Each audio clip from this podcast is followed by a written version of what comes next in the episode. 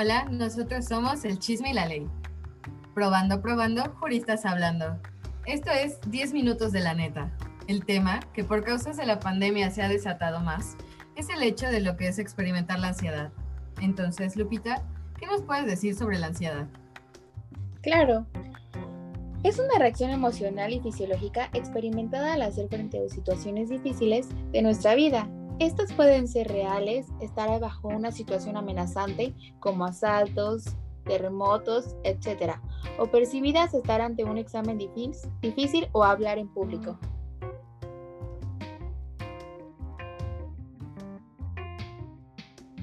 Ah, ahora les voy a explicar las causas. Bueno, las causas comunes de la ansiedad incluyen presión por el trabajo, presión financiera, problemas familiares o sentimentales, divorcio, separación o duelo, preocupaciones sobre la paternidad o un ser cuidador, problemas para hacer frente a asuntos administrativos o tecnológicos, fobia social o de otro tipo. De los síntomas que podemos detectar en una persona con ansiedad, van desde cuando se siente preocupación o aprensión, cuando te sientes intranquilo y no puedes dormir, cuando tienes dificultad para concentrarse, estás irritable o triste.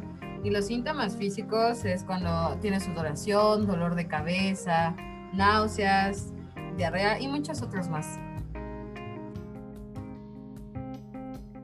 Es importante saber cómo debemos reaccionar en una situación en la que una persona está teniendo un ataque de ansiedad y esto necesita de empatía y comprensión.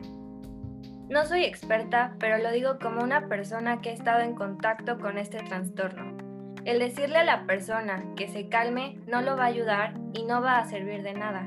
Lo único que va a hacer es distanciarte y alzar muros entre tú y tal persona que está sufriendo el ataque. En estos casos, si queremos ayudar, es importante tener cuidado en la comunicación proyectar tranquilidad y no culpabilizar y sobreproteger a la persona afectada, pues su proceso de recuperación depende de ellos mismos. Hay recomendaciones generales que dicen que puedes ayudar haciendo ejercicios de respiración con la persona o ayudando a distraerla. Sin embargo, si tienes alguna persona cercana a la que quieras ayudar en estos momentos, puedes preguntarle cómo auxiliarlos cuando estas situaciones sucedan, pues para cada persona es diferente. La empatía es parte crucial en el trato de la ansiedad. ¿Te han llamado exagerado por decir algo que te incomoda? ¿Han ridiculizado tu sentir respecto a temas que los demás consideran sin importancia? A mí sí, y estoy seguro de que a muchos de quienes me escuchan también. Lo que provoca la ansiedad no debe ser un tema de burlas. Debemos de ser conscientes y empáticos con quienes nos rodean y con quienes sufren de este problema, porque te lo aseguro, aquellos que se burlan tampoco debe de, tampoco debe de gustarles que se burlen de algo que les incomoda. Háganle saber a sus amigos que están presentes, háganle saber que pueden confiar en ustedes. Eviten tener conductas que puedan incomodarlos y recuerden, ningún error es fatal. Siempre es válido pedir perdón y también se vale exigirlo.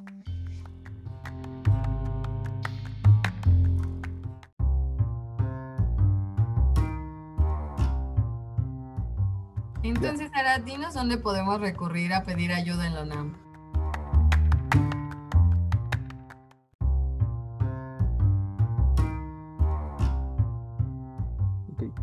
Muchas gracias, compañera Pamela. Eh, las organizaciones, filiales y programas de la UNAM que intervienen dentro de los trastornos mentales, en este caso ansiedad, son las siguientes.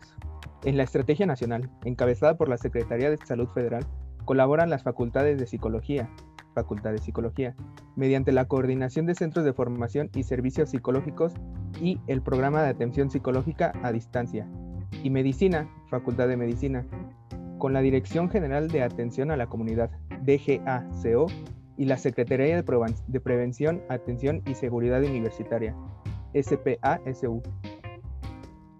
Y bueno, como ya escuchaste, este tema es bastante común a lo largo de nuestra vida cotidiana, así que si un día tú te encuentras en estado de ansiedad y te sientes sofocado, ansioso, preocupado o en una situación en donde ya no sabes qué hacer por ese miedo a las cosas que puedan llegar a suscitarse en el futuro, no dudes en buscar ayuda profesional e incluso podrías hablarlo con tus familiares y amigos para que te apoyen de la, de la mejor forma posible. Ya viste que es un tema muy común y que no te debe de dar pena dar a conocer tus preocupaciones porque ninguna preocupación vale más que la otra, todas valen por igual. Y en Juventud Purista estamos contigo. Libérate de la ansiedad. Piensa que lo que debe ser será y sucederá naturalmente, cuando vivimos el aquí y el ahora sin recrearnos en el futuro. La ansiedad desaparece. Recuerda que Juventud Purista no te dejará solo. No te olvides, la paz comienza con una sonrisa. Y para encontrar la paz interior, hay que tomarse la vida de manera más alegre. Recuerda que la ansiedad no es algo que se pueda controlar y si lo padeces es de reconocer que diariamente haces un esfuerzo para no dejarte llevar en esta batalla interna que genera distintos síntomas y sufrimientos que no debes ni debemos invalidar. En Juventud Jurista siempre estamos para escucharte. Si crees necesitar ayuda o conoces a alguien que la requiera, puedes enviarnos un mensaje directo en nuestro Instagram. Ahí te apoyaremos y orientaremos sobre dónde puedes acudir para recibir atención. Y si llegas a tener este tipo de trastorno, no dejes llevar por no te dejes llevar por tus preocupaciones y dalo a conocer porque de esa forma puedes canalizar el ahogamiento que tienes ante X o Y situación. Cuando te sientas ansioso, dite a ti mismo con calma, bueno, aquí está mi ansiedad otra vez. El mero hecho de ponerle nombre a lo que sentimos nos ayuda a reducir lo que nos preocupa. No la ignores, no luches contra ella, no la rechaces ni la temas. No te juzgues a ti mismo por sentirla. Sé amable contigo. Date a ti mismo permiso para ser humano. Juventud Jurista siempre te escuchará